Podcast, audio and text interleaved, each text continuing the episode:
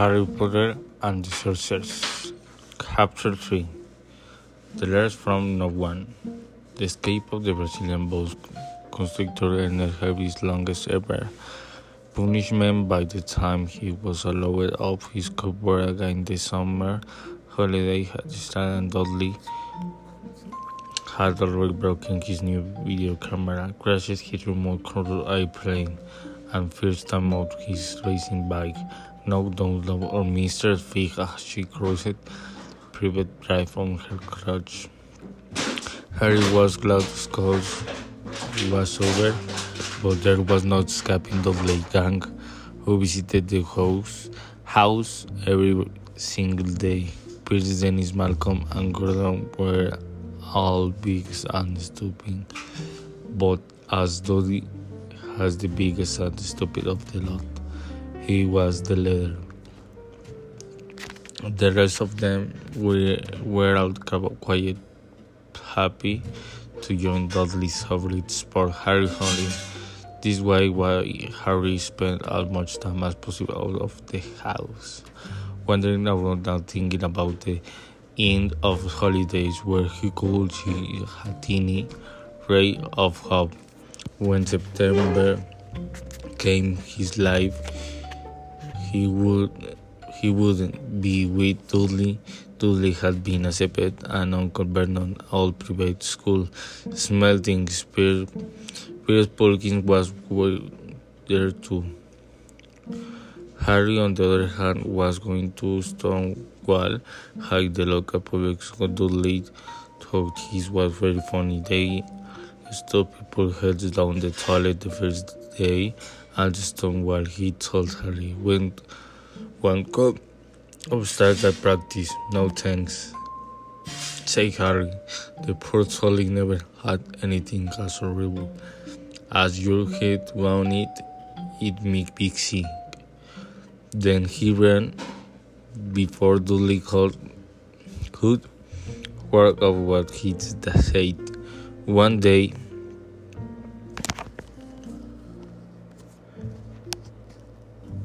one day in July, Aunt Petunia took Dudley to to London to buy his self-melting gun for leaving Harry and Mr. Fix. Mr. Fix was but as usual it turned out she broken her leg tripping over one of her cats and she didn't seem quiet as fond of this before she let Harry watch television and gave him a bit of chocolate cake that tasted a talk she'd had it for several years.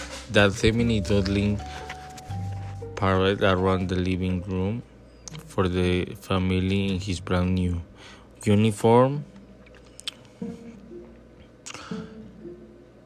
Uniform. Smelting boys wore maroon style gold orange knickerbocker and flat straw hats, borders.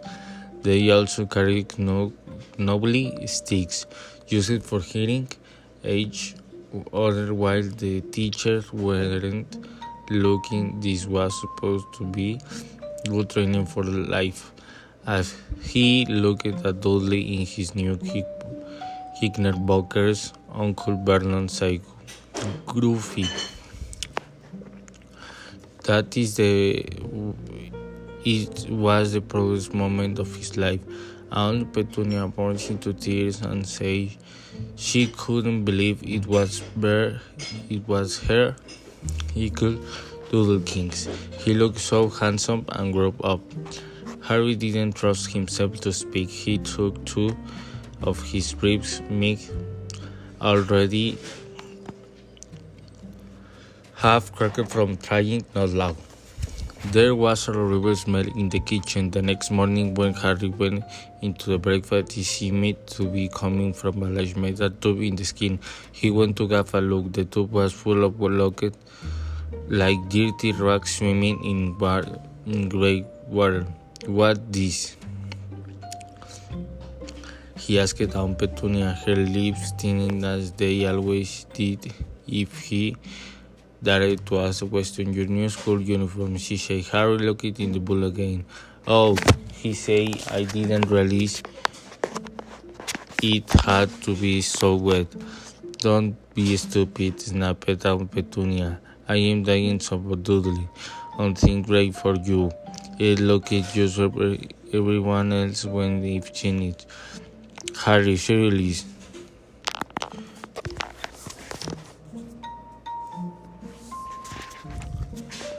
At the table, that tried not think about how he was going to look on his first day at Stonewall High, like he was wearing bigs of old elephant skin. Probably Dudley and Uncle Vernon came in both with working notes because of the smell from Harry new from Uncle Vernon opened in his newspaper has unusual, unusual Dudley mentioned his smelting stick, which he carried everywhere on the table. They heard the click of the mail slot and flop of letters on the doormat.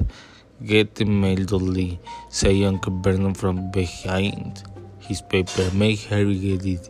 Get the mail, Harry. Make Dudley get it. Poke him with your smelting stick, Dudley. Harry dodged the smelting stick and went to go to the mail. Three things lay on the doormat at broadcast from Uncle Vernon. Sister Marge, who was on vacation of the isle, the ice, ice of Wight. A brown envelope that looked like a bill and a letter for Harry. Harry picked it up and started at his head twirling like a giant like But no one ever in his whole life had written to him. Who would? He had no friends, no relatives. He didn't be belong to the library, so he'd never even to go root notes asking for back, yet here it was a letter addressed so plainly there could be no mistakes. Mr. Harry Potter. The cardboard under the stairs. For Privet Drive. Little Whinging, sorry. Sorry. The envelope was thick and heavy, make yellow mark yellow parchment and the address written in emerald green ink. There was no stop turning the envelope over. His hand trembling, Harry saw purple wax, a seal bearing a coat of arms, a lion, an eagle, a badger, and a snake, surrounding a large letter H. Hurry up, boy. Shouted Uncle Vernon from the kitchen. What are you doing? Checking for the leather spoons. He chocolate at and his own joke. Harry went back to the kitchen, still staring at his letter. He handed Uncle Vernon to the bill. At the postcard, sat down. and slowly began to open yellow envelope. Uncle Vernon ripped open the bill, snorting in disgust, and flipped it over the podcast. Marge ill, he informed about Petunia, ate a funny whelk, had, said suddenly, had Harry got something. Harry was from the point of unfolding his letter, which was written on the same parchment as the envelope, when it was very jerked up to his hand by Uncle Vernon. That's mine, said Harry, trying to snatch it back. Who will be presenting to you? Snail Uncle Vernon shaking the letter open with the one hand and tangling at it. His face went from the red to green faster than set of reflection and it stopped there within second it was the radiant while of Boris. P. Tetunia. He gasped. Dudley tried to grab the letter to read it, but Uncle Vernon held it high of his reach. Aunt Petunia took it curiously and read the first line. For a moment, it looked as God seeming fine. She closed her throat, throat and made choking noise. Vernon, my goodness, Vernon. They started just older, seeming to have forgotten Harry Dudley were still in the room. Dudley wasn't used to being ignored. He have he gave his father sharp on his head with his melting stick. I want to read that letter. He so lowly. I want to read it. Say Harry furiously. Outside's mine. Get out, for both of you.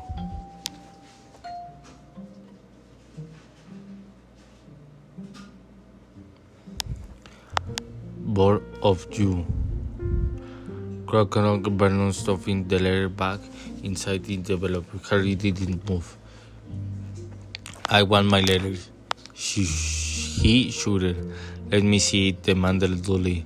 Out rattled Uncle Vernon, and he took both Harry and Dudley by the scruffs of their necks and threw them into the hall, slamming the kitchen door behind them. Harry and Dudley promptly had a furious but silent fight over who would listen at the keyhole. Dudley won, so Harry, his glasses dialing from one ear lie flat on his stomach to listen at the scraping hum of the floor.